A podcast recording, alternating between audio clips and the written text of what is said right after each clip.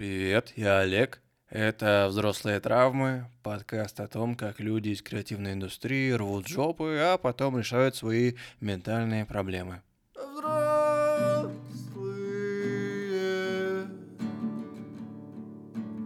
травмы с тобой навсегда. Сегодня ко мне никто не пришел, потому что кому я нафиг нужен. Но я и сам молодец, так что я запишу этот подкаст э, сам собой. Кто не знает, я редактор, работаю в бизнес-секретах. Это издание Тиньков для предпринимателей. Я там каждый месяц выпускаю по два интервью с каким-то крупным предпринимателем и делаю так, чтобы авторы в редакции выпускали досье на других крупных предпринимателей, до которых мы не смогли достучаться. В этом выпуске я расскажу об одной дебильной установке в моей голове, которая управляет моим поведением. Установка звучит так. Я не ценен сам по себе. Я ценен только если я ебашу на работе. Расскажу, как эта установка проявляется, почему на меня это плохо влияет, откуда она взялась и что я с ней делаю, чтобы избавиться от ее влияния. Может быть, когда я буду об этом говорить, вы увидите свои паттерны поведения или паттерны поведения своих близких и сразу же примите какие-то меры. А может быть, э, вы поймете, что у вас все хорошо, а, и вам ничего не делать не надо. В любом случае, это должно быть весело.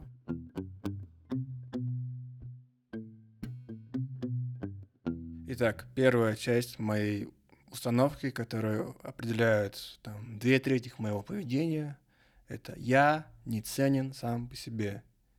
Я не ценен сам по себе, потому что я боюсь проявляться. А я на людях. Я а боюсь я проявляться на людях, потому что я боюсь быть уязвимым. Я боюсь я быть уязвимым, потому что я боюсь, что люди меня не примут таким, какой я есть. Оттолкнут меня. Я боюсь, получается, одиночества. Да? А, и в итоге, когда я не проявляюсь, я остаюсь в одиночестве. Ну, это звучит абстрактно, я понимаю. Я сейчас приведу примеры. Я боюсь проявлять свои негативные эмоции, когда общаюсь с людьми по работе или просто так. Недавно был такой случай на работе. Я готовил к публикации интервью с Иваном Замесиным. Это серийный предприниматель, у которого там много проектов. Один из них — это сервис по подбору психотерапевтов Мета. И я подготовил интервью. В конце апреля оно было уже вот типа на стадии все, типа еще чуть-чуть, и надо уже все сдавать э, на верстку, типа, чтобы его на сайте опубликовали. И я отправил запрос дизайнерам, типа, все, готовьте фотки Вани э, к публикации, чтобы они подходили под разрешение сайта там и так далее. И одновременно отправил текстом Ване на согласование, там, шеф-реду, э, корректору, SEOшнице. И вот проходит время, уже все сделано, я еще и с пиарщицей Ваня успел согласовать текст за это время. Последний день публикаций, фотографий все нету. Я до этого, конечно, напоминал про фотографии, типа, где фотографии, где фотографии. Но в итоге они, конечно, пришли где-то там под вечер. Текст вышел, все нормально, но я пиздец как нервничал. А, и я этого не говорил э, дизайнеру. Ну, то есть я только напоминал ему про фотки. Я не говорил, что я вообще злюсь. Типа в последний день я прям злился. Я помню, что я стоял а, в батутном зале своем, и, и на второй часть тренировки, вместо того, чтобы тренироваться, я с телефоном стою такой, ну где, где, ну где, ну, ну где? У меня очень много эмоций было, но я их никак не проявлял. Хотя это очень просто написать. Я злюсь. Мы должны сегодня выпустить. Я боюсь, что мы не успеем, потому что я не выполню свой план, подведу руководителей. Я этого не хочу. Это очень просто, и это запускает процесс обратной связи. Человек понимает, что он что-то сделал не так. Вот, ну и, и ну, всем от этого хорошо, если ты там в нормальных экологичных рамках проявляешь просто свои эмоции. Типа не, не капсом, типа, где фотографии, боже, сколько можно, просто я злюсь или, не знаю, записать голосовое, э, пойти на созвон. Ну, миллион вариантов есть. И тогда я бы узнал о проблеме, о которой мне сказал дизайнер потом, когда вот это все, вся ситуация произошла. Он бы мне сказал, что вот, мы наняли фотографа на Бали, он там не успевает отретушировать, потому что тупит, подводит и так далее. Я бы сказал, ёп, так у меня есть ретушер знакомый и фотограф, давай я ему отдам, и все бы решилось, все было бы нормально, может быть, не знаю, может быть, мы другое какое-то решение нашли. Так, ну это было про негативные эмоции положительные эмоции мне тоже тяжело проявлять. Например, недавно меня позвали на корпоратив. Тиньков журнал и бизнес-секреты, еще какие-то подразделения медиа Тиньков, они вместе собираются в каком-то лофте или офисе и тусят там, пьют. И вот я мог приехать туда, было время, были деньги, но было страшно. А, я думал, что если я туда приеду, обязательно будет такая ситуация, что я, не знаю, начну танцевать, все видят, как я плохо танцую, начнут смеяться надо мной, или, допустим, я буду рассказывать что-то группе людей, в какой-то момент я пошучу, люди не посмеются, или, допустим, я буду что-то рассказывать а, человеку, человек а, посреди истории повернет голову направо, и и просто уйдет. Вот, вот таких ситуаций бывают, да, знаете, на, на тусовках, и это, в принципе, нормально. Но меня почему-то это невероятно страшит, а, потому что это будут четкие сигналы, что Олег, ты мне не интересен. Я не хочу с тобой общаться. Я, видимо, боялся узнать, как все в действительности обстоит. Мне почему-то кажется, что если я буду проявлять какую-то нежность, радость по отношению к людям и не получу такого же отклика, то это четкий сигнал, что человеку я не интересен, что он не хочет со мной общаться. Хотя в моменте, ну, не так все это может оказаться на самом деле, понимаете? Ну, объясните это моему сознанию, блядь. Не только эмоциями мне тяжело делиться просто мыслями делиться на большую аудиторию мне тоже тяжело. Понимаете, я всю неделю хотел начать записывать этот подкаст, но каждый день я это откладывал. Я сопротивлялся этому как только мог. Сначала я просто решил в понедельник ходить на тренировку, а после нее хорошо поспать, посмотреть стендап.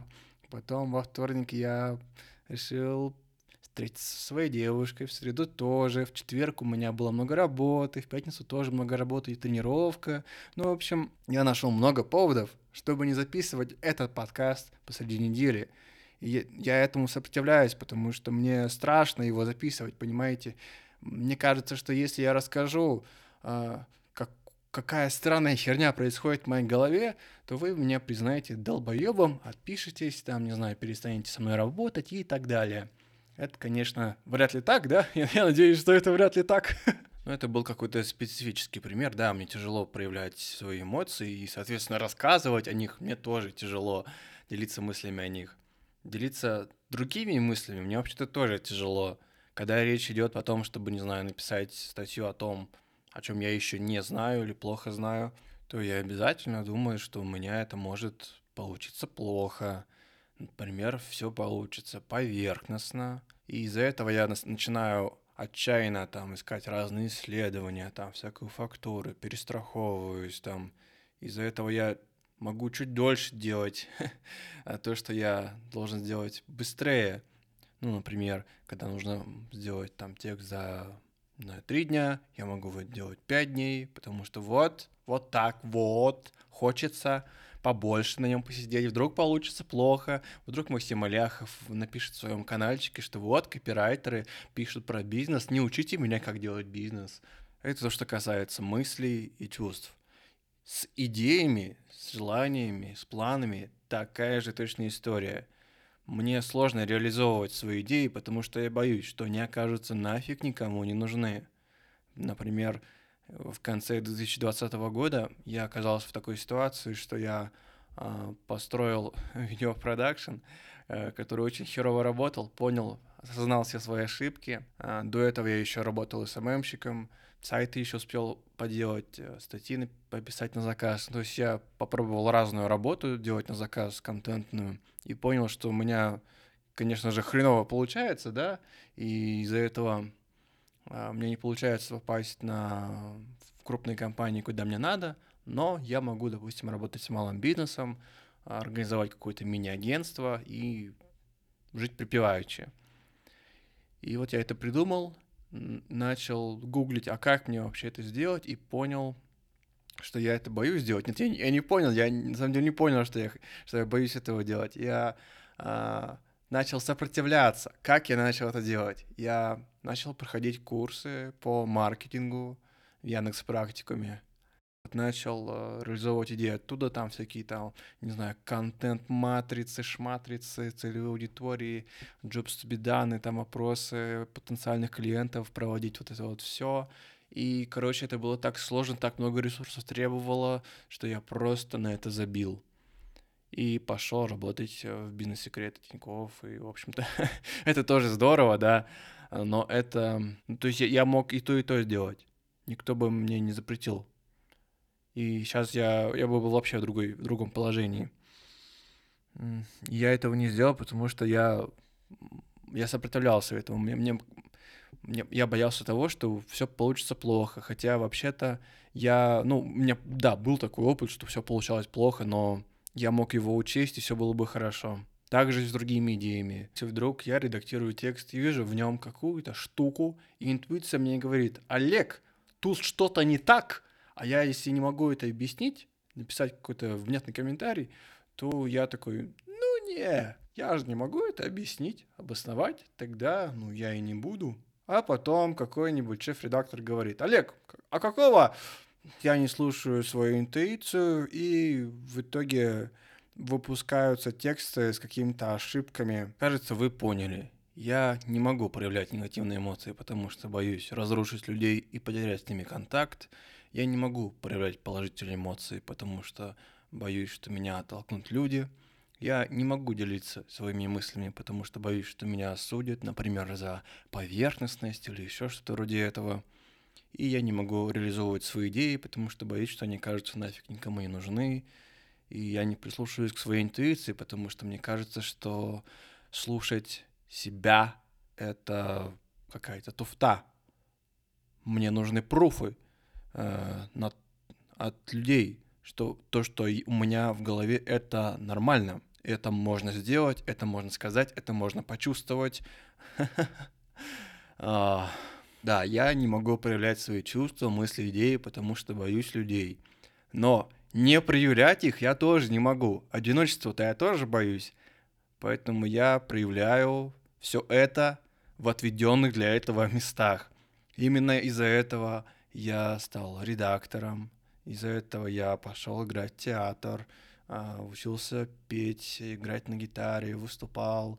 Ну, например, у меня был, было много публичной работы раньше, сейчас она, ну, не такая публичная, я просто тексты пишу там и бывает с людьми говорю.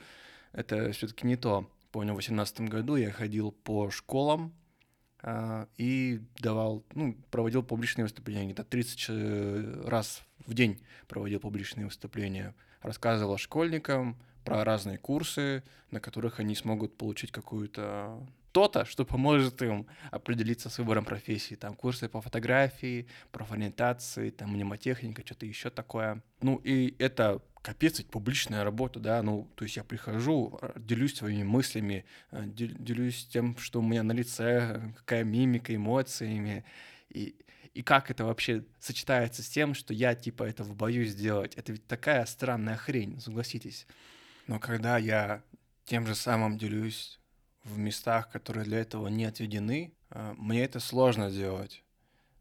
Потому что я за это ну, я это как бы не должен делать, я не получаю за это деньги. я не договариваюсь об этом с кем-то, что я это сделаю. Я только сам с собой договариваюсь. И в этот момент мне сложно, когда ничего не обязывает меня к тому, чтобы я поделился эмоциями, чувствами, мыслями. Просто так я этого делать не могу. В другую сторону это, кстати, тоже работает. Если я вижу, как кто-то выражает свои чувства, мысли, эмоции в неотведенных для этого местах, ну просто, не знаю, в болталке какого-нибудь, или, может быть, просто там на улице, или, не знаю, просто в компании вдруг неожиданно что такое происходит, то я этого человека осуждаю. И при этом я этого не замечаю. И это вообще даже не я делаю, это какая-то программа внутри меня это делает. Я в этом вообще никак участия не принимаю, но этого человека не люблю, потому что он делает то, что я хотел бы делать. А если этот человек выражает э, свои мысли, эмоции, идеи в отведенных для этого местах и выставляет себя в довольно уязвимом положении, то это, наоборот, мне очень нравится. То есть это определяет, э, эта штука определяет то, какие мне нравятся комики, подкасты. Например, мне очень нравится шоу э, АЧС «А что случилось?» с Сашей Долгополовым и Алексеем Шупряковым. Они там рассказывают, как живут э, в Таллине, что у них происходит в жизни, открыто делится. И, ну, недавно Леша рассказал, что у него, оказывается, СДВГ, поделился этим, пошутил над этим, Саша над ним пошутил. Саша вдруг понял, что он, оказывается, хочет, чтобы к нему обращались на она или они, и тоже это рассказал открыто на сцене, пошутил над этим. Э, вот, и вот такие штуки мне теперь очень нравятся, потому что я бы тоже так хотел делать. Потому что вот такой эксгибиционизм, он приносит мне тоже удовольствие, потому что я не могу в обычной жизни себе этого позволить. Я могу это делать только в отведенных для этого местах.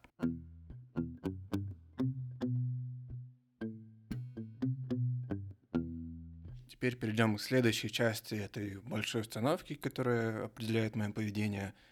Я ценен только когда я ебашу на работе. Просто раз я не могу придавать ценность своим мыслям, идеям, чувствам, то что-то должно же быть, что я, меня ценят, как я определяю э, это, должно же что-то быть. И я как-то так получилось, что я определяю свою ценность тем, какой положительный результат приносит мои действия. И в основном это вот работа, на которую я получаю деньги, да, или вот этот подкаст, э, или мои действия в отношениях. Вот если партнер получает удовольствие от моих э, действий, то я все делаю хорошо.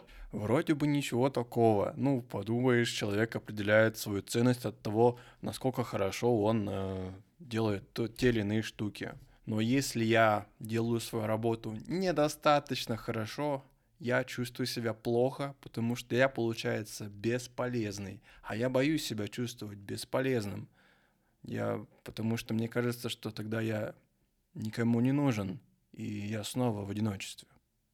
Да? То есть мы, мы опять к этому пришли. То есть когда я работаю и вижу одобрение от руководства, я чувствую себя ценным. Когда я не работаю, когда я в отпуске, когда я просто отдыхаю, я себя не чувствую ценным. Когда я работаю плохо, допустим, не, в, не сдаю не в сроки работу, или она что-то с ней не так, я тоже не чувствую себя ценным.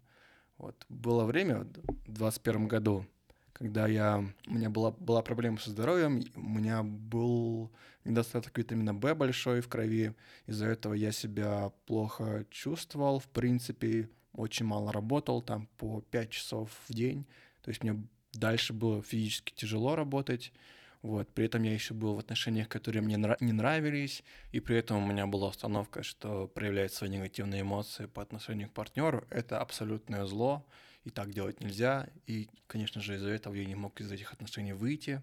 В итоге получалась совершенно неприятная ситуация, когда ты должен работать идеально, должен работать много, чтобы чувствовать ценность от того, что ты делаешь, от того, что ты, ты не, не останешься один. А, поменьше отдыхать, и ошибаться тебе тоже нельзя. Хотя ошибаться, ну, блин, это, это нормально, и, блин, это все делают, и без этого вообще никак. Нельзя обучаться, расти, брать на себя больше ответственности. Вот, и получается, я сам себя загнал в ловушку. Возможно, вы заметили, что я сейчас рассказываю это, и такое впечатление, что, Олег, ну ты, конечно, дурак. Мог бы уже это перестать так делать. Но это так не работает. Берешь и делаешь X, это вот все из э, литературы по саморазвитию. Когда речь касается реальной жизни, тут поменять свое поведение очень сложно. А если это еще и касается вот такой вот глобальной установки, которая очень много определяет в твоем поведении, то это еще сложнее она появилась не потому, что я, типа, придумал себе вот так вот, что я буду так теперь жить, так буду определять свою ценность. Нет, оно само собой появилось из-за того, что ну, в моей жизни происходила всякая хрень, и что-то внутри меня сказала, окей, значит, я не ценен сам по себе, я ценен только, когда я ебашу. Все, так теперь и живем, и все будет чики-пуки.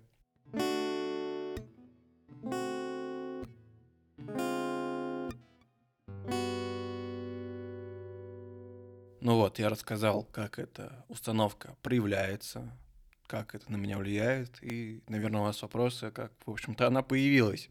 У меня тоже к себе такой вопрос иногда возникает, но мне сложно на него отвечать, потому что я вообще-то не в курсе. У меня нет привилегированного доступа а, к другим функциям моей головы. Типа это за меня решили. Я могу только предполагать. И вот у меня, короче, есть предположение, откуда это взялось.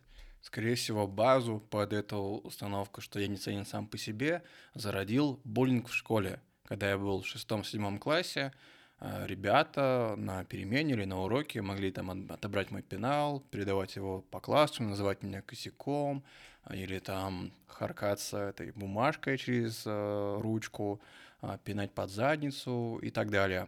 Я долгое время игнорировал это, потому что я боялся проявлять насилие к людям, боялся их бить.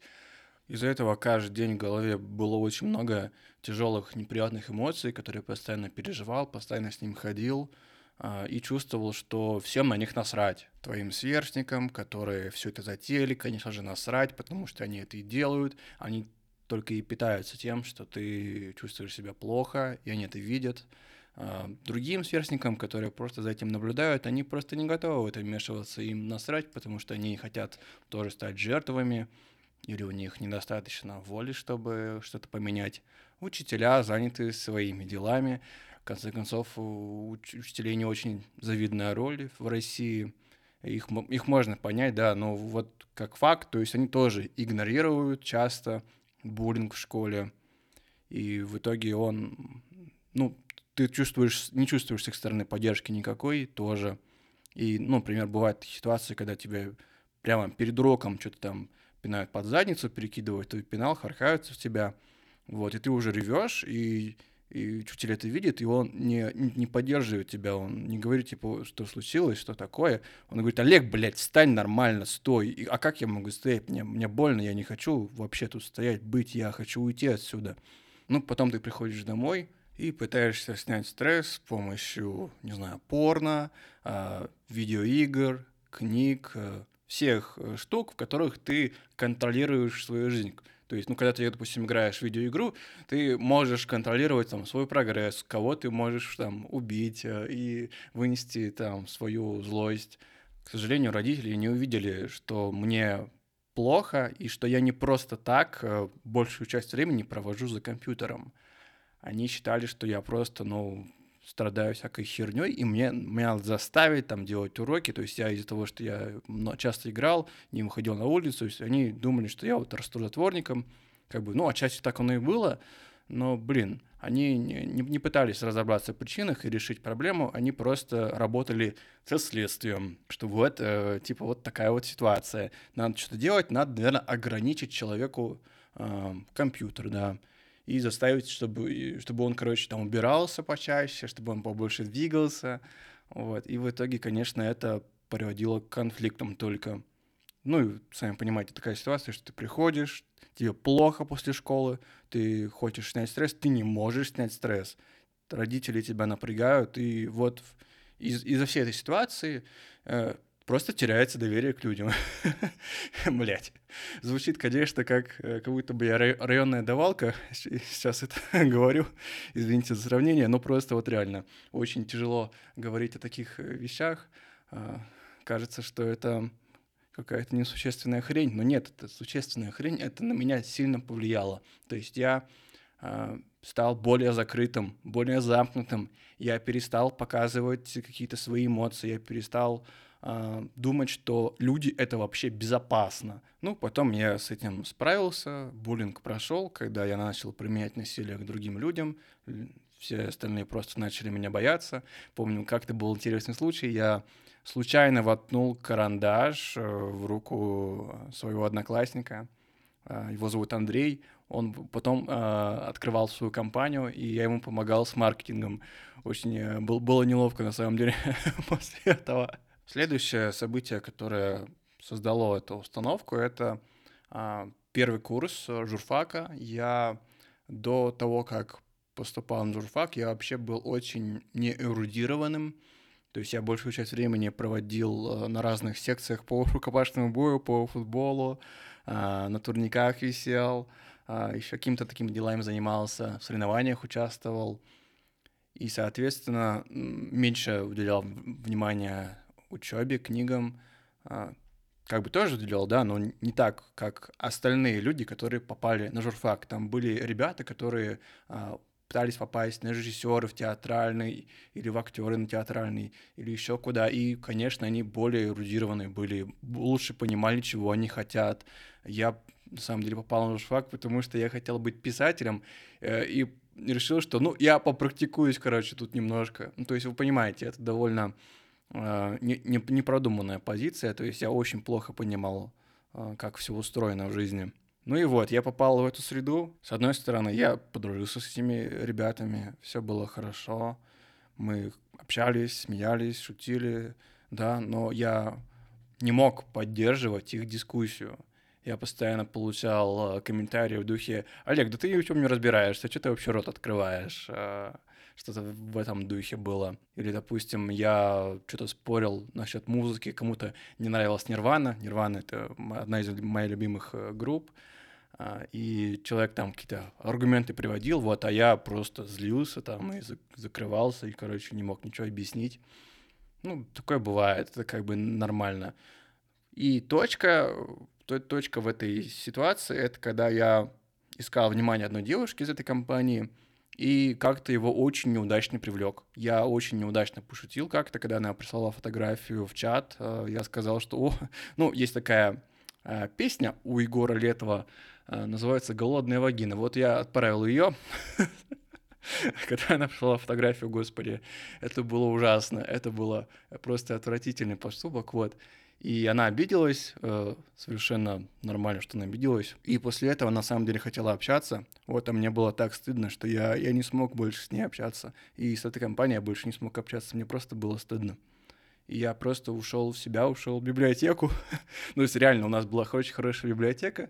Э, на факультете. И я просто большую часть времени проводил там, а, искал там подработку в разных СМИ и просто ну, занимался тем, что я читал, работал, читал, работал, чтобы просто преодолеть вот эту вот свою отсталость от э, среды, в которую я попал. То есть я опять стал замкнутым и почувствовал, что я не интересен другим и делаю другим больно, когда проявляю свои, казалось бы, положительные эмоции. Следующая ситуация, которая со мной произошла, она была уже после того, как я а, защитил диплом, и прошло где-то три месяца после того, как я уже выпустился из э, института, вот, я закончил работать в УРАРУ, информационном агентстве, и я понял, что это полная жопа, то есть стандарты, которые там есть, это мне не подходит, я не могу за полчаса написать новость, э, особенно если это тема, которую я не разбираюсь. И я не могу слушать э, весь этот э, ор, который стоит в редакции, если вдруг я ошибся. Для меня это слишком, слишком жестко. Ну, наверное, я бы мог там работать, если бы у меня была бы какая-то другая психика, и если бы я как-то проще относился к тому, как я пишу, что я пишу. Но к тому моменту я уже... Мне, мне было, было очень много в моей голове разных э, методов, как писать, что писать. Слишком я много времени провел в библиотеке, и это все жутко мешало э, просто тупо писать новости по редстандарту. Ну вот, и я понял, что я не смогу стать журналистом-расследователем, как я хотел, ну, как я захотел стать после там четырех курсов журфака, просто потому что мне нужно сначала побыть новостяком э, пару лет, а, и только после этого я смогу. А я не хотел, я не хотел больше быть новостником, это, это ужасно. Вот, и после этого я попал в ситуацию, что я ничего не могу предложить своим работодателям. Ну, я просто на журфаке еще увидел там Сокращай, Ильяхова, увидел, что можно, оказывается, писать бизнесу, тексты на заказ, и подумал, ну, может быть, я пойду туда. Я попробовал стать СММщиком, начал, э, нашел какую-то кофейню, уговорил владелицу меня взять без опыта. Ну, в общем-то, у него денег было не очень много, поэтому... Э, да и я какой-то был заинтересованный, так что мы, я как-то очень вовремя приложил, предложил то, что я предложил, как бы начал работать, все было здорово, но оказалось, что там денег очень мало. Я начал искать параллельно другую работу и понял, что я вообще никак ничего не могу предложить людям. Ну, то есть эм, откликаешься на вакансии, пишешь письма, э, делаешь тестовые, и постоянно тебе приходит «нет, нет, нет». Как-то раз я пытался устроиться СММщиком в бар, и мне сказали, что я слишком скучный Потом я как-то раз пытался устроиться в компанию, которая там а, а, продает разные товары и производит их. Вот, и мне сказали, что я слишком веселый, жизнерадостный, слишком у меня прогрессивная позиция политическая, и я здесь не выживу. То есть вы понимаете, да, блядь? А, было очень много отказов. Где-то я, не знаю, полгода а, пытался найти какую-то еще работу и жил вот на 12 тысяч рублей в месяц в общаге своей девушке. А, заходил я в нее, ну, я там, я там нелегально жил. То есть я через окно заходил каждые два дня. Можно было заходить через э, двери, потому что была охранница, с которой можно договориться, дать ей шоколадку, кексы там, э, что-нибудь еще. А, а остальные два дня была другая охранница, и с ней уже договориться было нельзя, она была принципиальной, и мне надо было позвонить девушке или кому-то друг, другому человеку в общаге, чтобы он мне открыл окно на первом этаже, и чтобы я а, туда просто подтянулся. Слава богу, я это умел. Вот я так где-то 4 месяца жил, реально, это был большой нервяк выходить из дома, куда-то там на съемку идти, там уходить на собеседование, как-то раз меня даже поймали. Ну, то есть, э, вот когда ты живешь в такой, таком полунищем, полулегальном состоянии, и когда ты ничего не можешь предложить работодателям, это, конечно, очень сильно бьет по твоему ощущению ценности людям. То есть ты, ты чувствуешь, что ты ничего не можешь предложить, как будто бы. Хотя на самом деле это не так было, просто я не умел нормально отвлекаться на вакансии. Слава богу, я просто это понял со временем, и э, все пошло получше дальше. И последняя ситуация, которая создала установку, что я не ценен сам по себе, а только когда ебашу, это долги. В апреле 22 года я был должен банкам 250 тысяч рублей. При доходах 40-60 тысяч рублей в месяц – это существенная сумма, ты не можешь ее просто так отдать. Мои родители за меня ничего не выплачивают, они у меня не, не богатые, не могут просто так взять из кармана достать деньги – выплатить за меня какие-то кредиты. Поэтому я именно кредит брал, а не у них деньги брал. Эти деньги я, соответственно, не просто так взял. То есть это была сложная ситуация. Сначала у меня были проблемы с зубами, из-за стресса в 2021 году. Ну, то есть вот я рассказывал, что у меня были проблемы с кровью, я игнорировал свои эмоции, потом эмоции начали игнорировать меня, и я был в отношениях, которые мне не нравились, и соответственно, мало работал, а я ценен только когда я работаю, и из-за этого у меня начались проблемы со здоровьем в других его проявлениях, вот, и была проблема с зубами, я их лечил, там кариес был, была еще, знаете, такая капюшон, э, который нарастает у тебя на зубе мудрости, вот это, мерзкая хрень, мне его удаляли, было очень больно, потом, когда его удалили, где-то там пару дней очень сильно болело, ну вот я дал много денег за это, с кредитной картой, разумеется, потому что откуда у меня накопление, я не успел накопить деньги. Я, блин, нищим был долгое время. А, и после этого а, началась а, спецоперация, и одновременно с этим я расставался с девушкой, и она съезжала и просила вернуть деньги, которые которые я договор... мы договаривались, что я верну ей деньги за часть предметов, которые мы вместе покупали. Там, знаете, сковородка, чайник, вот эта вот вся хрень. А я что-то вообще не ожидал, что в итоге так все и закончится, что в итоге мы, я реально буду давать ей деньги, потому что я думал, ну вот я же отдал тебе освежитель воздуха, все, хватит. Он ведь дорогой. Давай, у меня останется все остальное. А, но не тут-то было. Ну, в общем, да, я начал ей деньги отдавать, потом, да, вот эта спецоперация.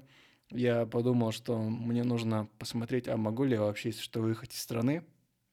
Заказал у юридического агентства какое-то там правовое исследование, типа, какая у меня еще правовая ситуация, что я могу делать, что не могу делать.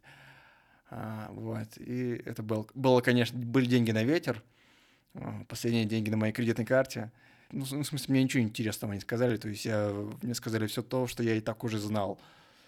Вот, и после этого я пошел в другую компанию, которая помогает э, судиться с военкоматами, искать, следовать, искать болезни в твоем организме, ну, то есть реальные болезни, они не придумывают, не придумывают они их. Вот, э, ее услуги стоили 150 э, в кредит. Ну вот, таким образом я задолжал много денег. Они... И это не, не, не просто я в баре тусил. ну, это тут все сложнее.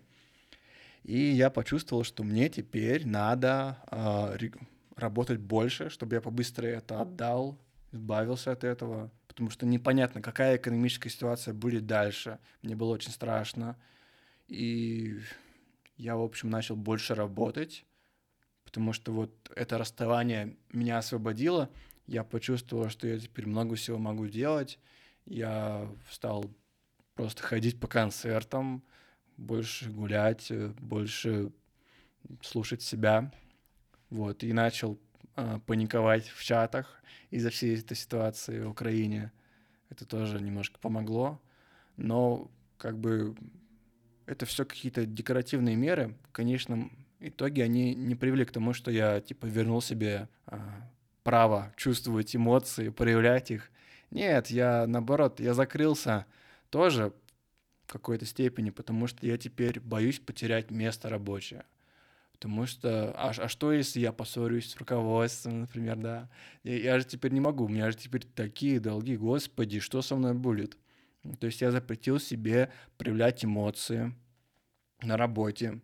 И вот я приводил буквально самый первый пример, и вы уже понимаете, что это ну, совершенно дурацкая ситуация, так делать не надо. Это не приводит к положительной твоей работе и не приводит к тому, что ты себя чувствуешь лучше. Наоборот, если ты 8 часов в день игнорируешь свои эмоции, эмоции начинают игнорировать тебя, у тебя они особенно не проявляются – а проявляются только негативные, потому что ты тратишь много времени на сопротивление этим эмоциям, и в итоге ты вот мешаешь себе жить, мешаешь себе работать, потому что вот решил, что эмоции — это не важная э, часть твоего организма, которая говорит тебе, что происходит в твоем теле, как ты относишься к тем или иным действиям людей, к тому, какую задачу ты берешь. Вот из-за того, что ты это игнорируешь, ты как бы игнорируешь, в принципе, жизнь, какую-то часть жизни. А вы, а вы все знаете, наверное, да, уже, что аналитическая система в бизнесе, например, это очень важная штука. Если ты не знаешь, как у тебя прибыли, выручки, там, то, соответственно, ты не можешь принимать решения, как тебе дальше развивать бизнес. Ты можешь просто прогореть. Это точно такая же ситуация. Если ты не, знаешь, что ты чувствуешь, если ты не проявляешь это, то ни, ни, никто об этом не знает.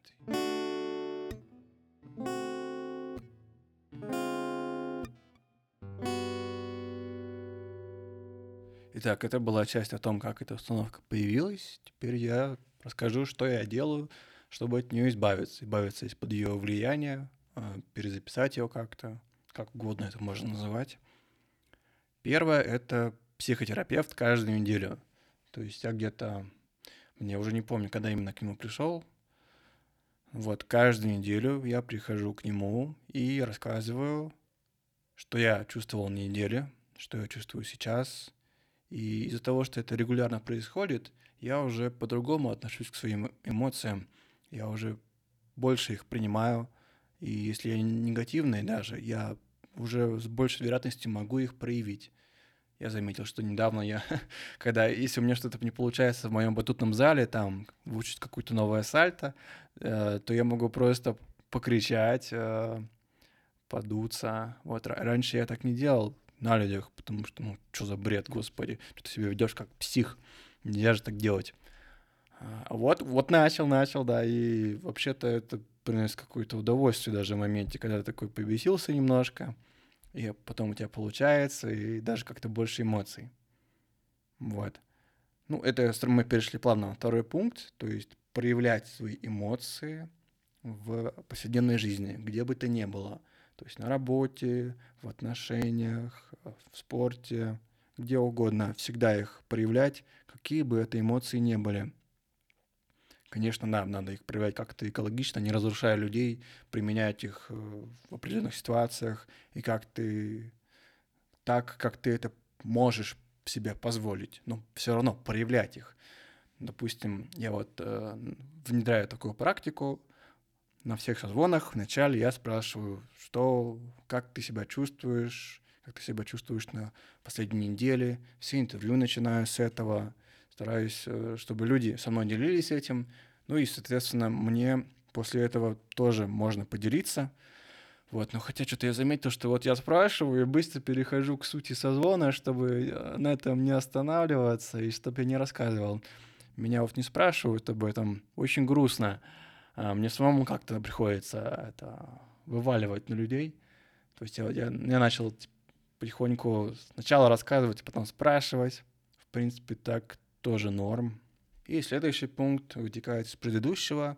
Чтобы проявлять свои эмоции, надо собственно, понимать, что ты сейчас что-то чувствуешь. Для этого надо прислушиваться к своему телу. Каждый раз, когда я что-то делаю, я стараюсь слушаться своего тела. То есть оно так хочет.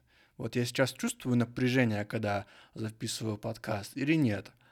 Вот я сейчас сижу, мне, мне, мне удобно сидеть, это все, все в порядке, мне сейчас не душно. А вот когда я берусь за эту задачу, оно, какие, какие эмоции у меня возникают? Или, допустим, вот а, когда я хочу начать делать эту задачу, и почему-то ее не делаю, а почему я так не делаю, почему я сопротивляюсь ей, что меня останавливает. Вот, все, все это раскрывает тебе, а, что у тебя, что ты чувствуешь, что в твоем теле происходит.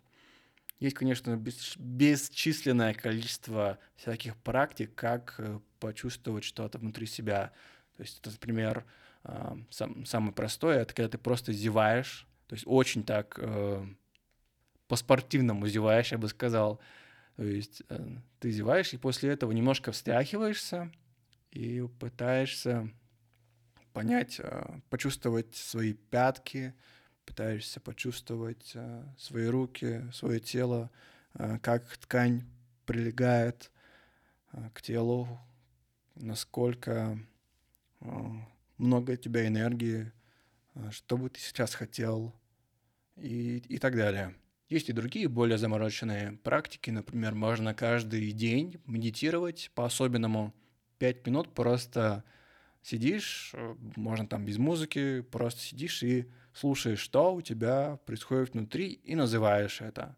Сначала можно называть просто чувства, которые вызывают внешний мир. То есть, что ты чувствуешь от того, что ты сидишь, что, что чувствует твоя задница на этом стуле. А тебе, не знаю, кот прошел мимо, хвостом надел, ты это произносишь. Ветер подул, там, услышал машину, там, как одежда прилегает к тебе. Потом проходит какую минуту, там, две, и ты начинаешь слушать э, на другом уровне себя, какие чувства у тебя внутри, как много у тебя энергии, вот. Следующее — это я э, стараюсь замечать, что мне страшно делать, и сразу же это делать. Вот мне было страшно записывать этот подкаст, я это понял за неделю, потому что я этому сопротивлялся как только мог. То есть, ну, такое рассказывать, это, конечно, да, это очень, мне кажется, искренне и откровенно получилось. Хотя наверняка я что-то что скрыл, что-то наверняка я не открыл вам просто потому что я к этому не готов. Если бы тут сидел соведущий, было бы, конечно, проще, но пока что тут сидит только кот. Вот есть и другие вещи, которые мне страшно делать, например, э, называть свои чувства на рабочем созвоне. Это просто невыносимо сложно. То есть э, делать так, чтобы человек, с которым ты что-то делаешь, обращал внимание на то, что ты сейчас чувствуешь. Это для меня очень сложно. Я очень стараюсь все-таки эту практику оставить, чтобы это было, Потому что если ты называешь, что ты чувствуешь, что ты, ты ценен, как будто бы становишься, если тебя еще при этом послушали. Конечно, в, моменте это может быть не так, но для себя, для себя буду ценно, если я скажу, что я чувствую сейчас и что я хочу чувствовать сейчас. Следующий пункт — это брать меньше работы, за которую ты получаешь деньги прямо сейчас. То есть у меня так работа устроена, что я мой заработок складывается из количества задач, которых я решил. Чем больше я задач сделаю за месяц, тем больше денег получу. И, соответственно, я могу просто брать меньше задач и больше делать что-то другое, в чем я могу проявлять себя как бы то ни было. Вот, допустим, этот подкаст, телеграм-канал — а, что-то еще, не знаю. Конечно, это, ну, очень сложно делается, потому что, ну, деньги надо же как-то зарабатывать, во-первых, да. У меня нет других источников заработка. И нет никакой, никаких накоплений, никаких спонсоров, никаких людей, которые, если что, помогут мне деньгами. Наоборот, у меня даже сейчас в семье такая финансовая ситуация, что это я им даю деньги, они, они не мне. А, и, собственно, надо как-то очень в меру от этого отказываться, это очень тяжело, но это, это можно, это можно делать. То есть на, надо как-то просто, во-первых, не брать те задачи, которые ты вообще не хочешь брать, которые не входят в твою прям прямую зону ответственности. Ну, допустим, я отвечаю за какую-то определенную рубрику, и я значит, за нее дальше и отвечаю. Все остальные задачи по возможности не беру. Только если мне очень это интересно, это принесет мне какую-то энергию в моменте, которую я могу перераспределить.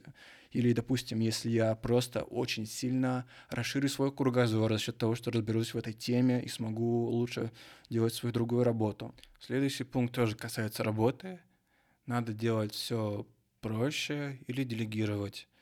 Ну, я у меня какое-то мышление жертвы есть, что я должен много пахать, и если я чувствую, что я запахался, что я вообще больше ничего не могу сегодня делать, я уже все свои силы потратил, я теперь могу только тиктоки смотреть на кровати, то это, это ужасное состояние, и на следующий день мне тяжело работать, но вот я постоянно к этому стремлюсь неосознанно, и вот мне надо от этого отойти и все делать максимально просто – допустим, взять нейросеть, с помощью нее оптимизировать часть работы, переложить на авторов, которые пишут мне тексты, какую-то часть работы, которую я почему-то обычно делаю зачем-то, хотя мог бы этого уже не делать.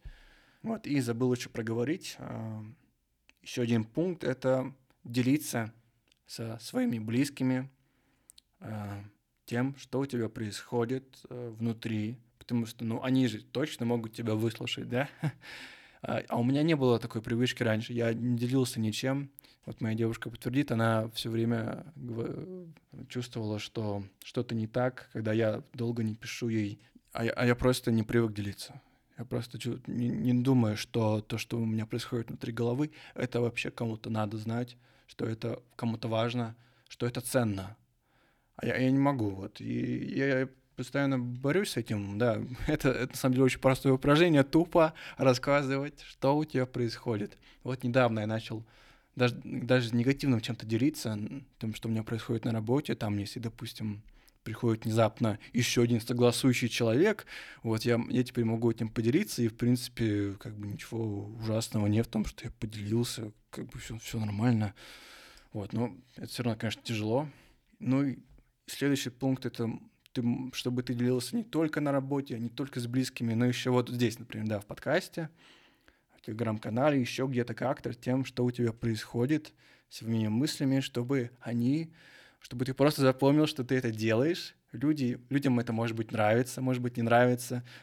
Они, ты не обязан всем нравиться. Ничего страшного нет, если людям не нравится то, что ты делаешь. Чего ужасного в этом нет.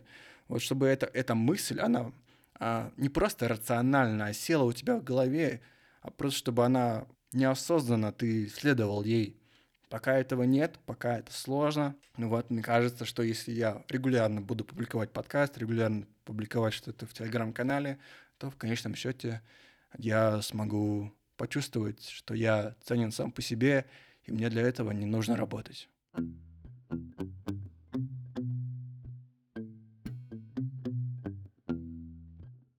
Ну вот такой выпуск, ребят. Если вам зашло, подайте мне какие-то сигналы, напишите. Можно написать э, историю, если у вас было что-то подобное. Э, мне лично я оставлю ссылку на свой телеграм в описании. Или можете это публично сделать э, в моем телеграм-канале в комментах. Я бы эти истории даже бы зачитал, если их накопится много, и вы готовы ими поделиться в отдельном выпуске, может быть, даже со своей соведущей, если таковая все-таки найдется у меня. Вот. Ну, если не готовы делиться, вообще никаких проблем, просто проявите, пожалуйста, какие-то реакции иначе. Это мне поможет э, понять, что следующие выпуски можно делать так тоже, и ничего в этом ужасного нет. Мне есть еще чем поделиться. Ну, желаю всем хорошего дня. А, и лучше чувствовать себя и то, что вы хотите.